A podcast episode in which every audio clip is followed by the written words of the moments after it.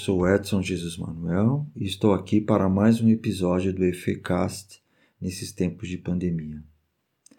Eu nasci num dia de Corpus Christi, motivo pelo qual o meu sobrenome tem o de Jesus. Esse é um feriado muito importante para a religião católica. Ele celebra o milagre da fé no sacramento da Eucaristia.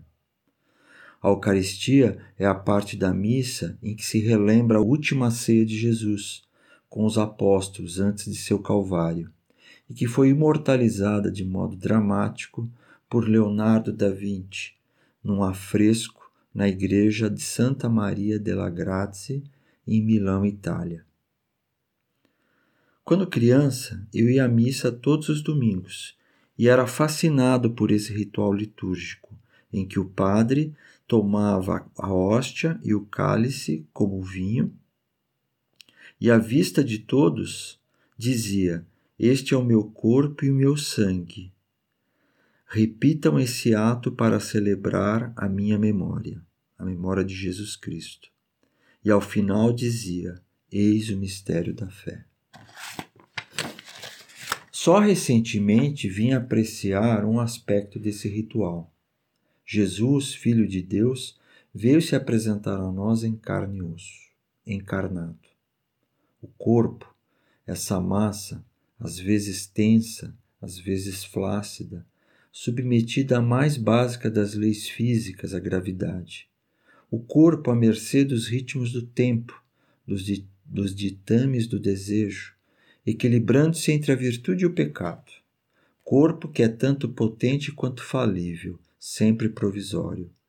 Corpo no limite circunscrito pelo, pela pele e forma, obra de tantas maravilhas, mas sujeito aos desígnios da natureza, e no caso do Filho de Deus, da ignorância e crueldade da maioria das pessoas que o submetem ao Calvário. Ainda assim, ninguém menos que o Filho de Deus assume um corpo. Assume-se corpo e pede que sua memória seja nele celebrada. No seu corpo e sangue, num ritual antropofágico em que se encerra o mistério da, da Eucaristia. Isso me fascina, porque alguém tão poderoso, acima desse mundo, precisou de um corpo, do corpo. O corpo é o atestado de nossa existência para se proferir penso, logo existo, é preciso de um corpo. O Filho de Deus, para descer ao resto do chão, do mundo terreno, e cumprir o que os, poetas, que os profetas anunciavam, o fez por meio da existência humana, que se dá no corpo, pelo corpo e com o corpo. Entendeu talvez que para tornar crível sua mensagem era preciso se aproximar da humanidade, era preciso incorporar, era necessário ser corpo. Assim feito, Jesus passa pelas mesmas atribulações e contradições do corpo, como nos descreve Carlos Drummond de Andrade. Meu corpo não é meu corpo, é ilusão de outro ser sabe a arte de esconder-me e é de tal modo sagaz que a mim de mim ele oculta. Meu corpo, não meu agente, meu envelope selado, me sabe mais que me sei. Por quê? Porque além de tomar a forma humana corpórea, o Filho de Deus se manteve fiel a seu corpo falível, sendo submetido a tortura e sofrimento e finalmente morte. Essa dúvida foi de certa forma expressa é, pelo escritor russo Dostoiévski no seu romance Os Irmãos Karamazov. Nele, Ivan é um intelectual reflexivo, por isso mesmo angustiado, que conta a Alyosha, seu irmão puro e místico, um poema que escreveu falando de Jesus que retorna à Terra 15 anos após a sua morte. Retorna e encontra a Europa em meio às fogueiras da Inquisição. A história dentro da história se passa em Sevilha, Espanha, e recebeu o título de O Grande Inquisidor. Jesus, segundo o poema de Ivan, desce as ruas da cidade em que na véspera um velho cardeal inquisidor havia mandado queimar mais de cem hereges, com todas as pompas. E Ivan relata a Lyosha que ele é reconhecido pela multidão, que o assedia e passa a segui-lo. Um velho cego lhe pede: Senhor, cura-me e eu te verei. E assim é feito. O, cérebro, o cego recobra a visão, motivo de júbilo de todos ao redor. Em sua procissão, ele, no adro da Catedral de Sevilha, cruza com o féretro de uma criança e, a, e ele a ressuscita após as súplicas da mãe. Tudo se passa sobre os, sob os olhos desconfiados do velho cardeal inquisidor, que em seguida ordena que o prendam. Diante da prisão, o povo permaneceu passivo, acostumado às demonstrações de força da guarda sagrada para com a população. Jesus é levado para o calabouço, enquanto o povo presta reverência ao velho cardeal que os abençoa. O interrogatório é conduzido apenas pelo velho.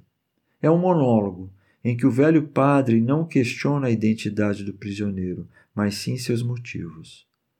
O velho cardeal o questiona: Por que vieste nos atrapalhar?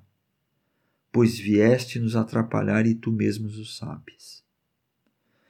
O Filho de Deus se mantém calado durante todo o interrogatório. O inquisidor diz que a vida de todos teria sido mais fácil se ele tivesse cedido às tentações que o grande espírito, o diabo, lhe submeteu nos 40 dias no deserto. Primeiro, ele pede a Jesus que mate a sua fome transformando pedras em pão, posto que ele, como filho de Deus, poderia operar esse milagre. Primeira tentação. Depois, pede a Jesus que salte do ponto mais alto do templo da cidade sagrada, já que, por sua origem divina, os anjos não deixariam que ele se espatifasse no chão, segunda tentação. E finalmente, Jesus é levado ao topo de uma grande montanha de onde se podia ver todos os reinos do mundo. E o, e o diabo oferece a ele o poder sobre todos esses reinos, desde que preste contas a ele. O diabo, terceira tentação. Jesus não cedeu a nenhuma dessas tentações. E o grande inquisidor diz: esse foi o problema. Ele afirma que a humanidade estaria melhor se ele tivesse aceito as proposições do diabo. Diz ele: esquecestes que para o homem e para a sociedade humana nunca houve nada mais insuportável do que a liberdade. Está vendo essas pedras nesse deserto, escalvado e escaldante?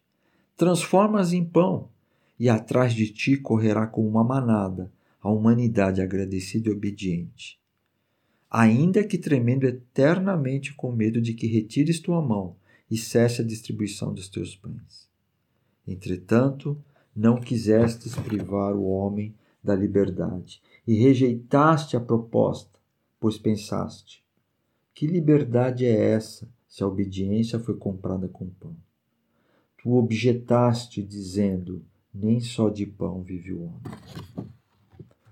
O grande, o grande inquisidor continua: Tu poderias ter tornado tudo mais fácil, mostrando todo o seu poder, multiplicando e distribuindo os pães, descendo da cruz quando lhe gritaram para provar que era filho de Deus. Ao contrário, preferiu colocar sobre os ombros da humanidade a opção da escolha, o exercício da liberdade. E o cardeal continua em seu monólogo travestido de interrogatório, dizendo: Existem três forças, as únicas três forças na Terra capazes de vencer e cativar para sempre a consciência desses rebeldes fracos para sua própria felicidade. Essas forças são o milagre, o mistério e a autoridade. Corrigimos tua façanha e lhe demos por fundamento o milagre, o mistério e a autoridade. E os homens se alegraram, porque de novo foram conduzidos como rebanho. E finalmente seus corações ficaram livres de tão terrível dom que tanto suplício lhes causara. Não estamos mais contigo, mas com ele. Já se vão oito séculos.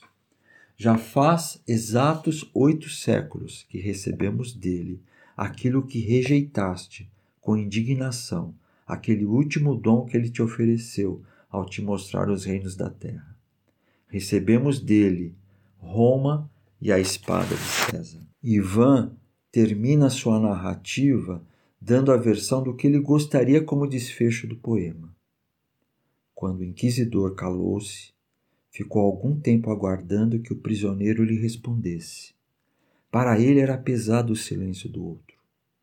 O velho queria que o outro lhe dissesse alguma coisa, ainda que fosse amarga, terrível. Mas de repente, ele se aproxima do velho em silêncio e calmamente lhe beija a boca de noventa anos. Eis toda a resposta. O velho estremece. Algo estremece na comissura de seus lábios. Ele vai à porta, abre-a e diz ao outro: Vai e não voltes mais. Não voltes em hipótese nenhuma, nunca, nunca. E o deixa sair para as ruas largas e escuras da urbe. E o prisioneiro vai embora. A história, dentro da história de Dostoiévski, tem inúmeras implicações ao tratar do que cada tentação significa para a humanidade. A fome por algo necessário, mas fome que, se for suprimida pelo milagre dos pães, tira do homem o exercício do jejum, e assim a experiência de descobrir algo novo, de desvelar algo novo no seu interior. A possibilidade de agir sem se preocupar com as consequências, posto que haverá sempre uma rede de contenção, os anjos, para proteger o agente das consequências de suas ações. E por fim, a ambição do poder, que, ao assumi-lo, significa abrir mão de princípios morais e éticos e ser subserviente a um poder maior, geralmente oculto. Jesus, ao se, ao se assumir corpo, viu-se diante desses dilemas postos pelas tentações que tocam nos limites do corpo. A pandemia que vivemos se apresenta a nós no vírus, na doença, nas práticas sociais, nas repercussões econômicas e nos, desdobramentos políticos. Tudo nos coloca diante de uma malha cujos fios são tantas vezes tomados equivocadamente como se fossem isolados. Numa mesma notícia, lemos referências aos processos de mutação do vírus, do seu comportamento epidemiológico que sobrepõe e é sobreposto pelo comportamento pessoal e social de receptores, transmissores e infectados. E ainda, no outro quadrante da mesma página, vêm as análises da taxa de progressão, não da doença, mas do PIB.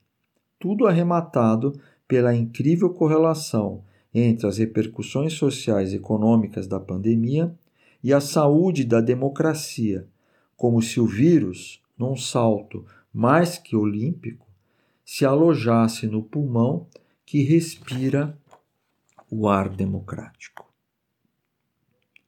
Esse rolo e nó de fios, aos poucos, se revela como uma malha. Para vê-la, nos movemos um pouco para lá, um pouco para cá, mais distante, mais próximo. A malha remete a um processo descrito há quase 30 anos por Bruno Latour no seu livro Nós Nunca Fomos Modernos. No capítulo introdutório, Latour manifesta seu estranhamento ao ler no seu jornal diário, em 1991, a notícia de que o buraco da camada de ozônio sobre a Antártica estava crescendo de modo assustador. Todavia, a matéria tratava num único fôlego dos argumentos de meteorologistas, de químicos, de CEOs de companhias, cujo produto teria impacto no buraco da ecosfera, e ainda de chefes de Estado dos principais países industrializados. Isso tudo sem deixar de pôr a lume os desacordos entre meteorologistas e químicos sobre as causas do buraco da camada de ozônio. Latour destaca que no mesmo artigo de jornal se misturam reações químicas e reações políticas, prenunciando, mais de duas décadas atrás, o que vivemos hoje. Nesse processo, diz Latour, há a criação de misturas entre novos tipos de entidade, híbridos de natureza e cultura a epidemia, o coronavírus e a Covid-19 nos trouxe híbridos de biologia e sociedade, natureza e política, de vírus e fake news. Assim, a epidemia abriu espaço para voltarmos ao discurso do grande inquisidor quando ele diz: nessas três questões postas nas três tentações, está como que totalizada e vaticinada toda a futura história humana. E estão revelados os três modos em que confluirão todas as insolúveis condições históricas da natureza humana em toda a Terra. O vírus se apresentou de início como um mistério. Não há mistério, dizem alguns. Trata-se de algo como uma gripezinha, numa conclusão por si só misteriosa diante dos dados dados que acumulados aos montes denotam e denunciam que a gripezinha mata. Daí transfiguram-se os dados para quem sabe operar um milagre. Milagre? Milagre é tomar uma medicação e não respeitar o distanciamento. Milagres são as pessoas circularem e a economia não sucumbir. Tudo apresentado não como possibilidade ou alerta, mas como um destino inevitável, já que todos vão morrer um dia. Por que não agora? E daí se justifica a ordem, pois ela vem da autoridade. Autoridade, essa sim, presente, dizendo a todos que quem manda é ela, pois tem mandamento para fazer o que desejar. Mas esquece a autoridade que, havendo três espécies de governo, o republicano, o monárquico e o despótico, e sendo o primeiro, o republicano, o que caracteriza nosso sistema, todo chefe de um Estado republicano tem seu poder balizado por todo o povo, todo o corpo do povo, cujos anseios e representatividade se lastram também nos outros pilares de poder do Estado, o legislativo e o judiciário. Caminhei tanto nesse enredo que me volto à reflexão de partida, de Corpus Christi, da entidade divina que encarna um corpo. Fosse ela voltar hoje, como voltou na Sevilha do século XV, estaria ela sujeita à infecção do coronavírus? Seria ela vítima de fake news que viralizariam nas redes sociais? O corpo que temos, o corpo que somos, o que somos no corpo hoje se vê sequestrado do convívio típico. O corpo, que hoje é um potencial locus de experimento do vírus, se vê em nós próprios como alvo de experiências de proteção orgânica, de engenharia social, de experimentação médica, de ação política. O hibridismo de Latour nos atravessa pelo nosso corpo, desvelando-o como que num arco-íris, não de cores, mas de corpos. Corpo sujeito, corpo objeto, corpo indivíduo, corpo social, corpo coletivo. Finalizo no começo. Eu nasci num dia de Corpus Christi, feriado em que se comemora o sacramento da Eucaristia, que diz de Jesus vir até nós e estar entre nós, como nós, como gente, como corpo. Corpo igualmente híbrido, este o de Jesus, atravessado por tentações para pôr à prova o que dele é sobrenatural e divino. Por que entidade tão poderosa escolhe o corpo que hoje é refém do coronavírus? Num dos paradoxos do hibridismo laturiano, o corpo, em sua fragilidade biológica, torna-se forte mensageiro de uma ideia, de uma crença, de um ato de fé. De nada adiantaria Jesus ceder às tentações. Se ceder implicaria na negação da autoridade do Pai, Deus Todo-Poderoso, ceder seria antes abdicar do corpo em, tua, em toda a sua fragilidade, que faz de nós humanos e que tornou ele, o Filho de Deus, uma figura, sobretudo, humana. O corpo é poderoso, não pode ser tomado levianamente. Quão importante é aquele que trabalha com o corpo. Talvez o dia de Corpus Christi tenha muito mais a ver conosco, profissionais de educação física, do que imaginamos.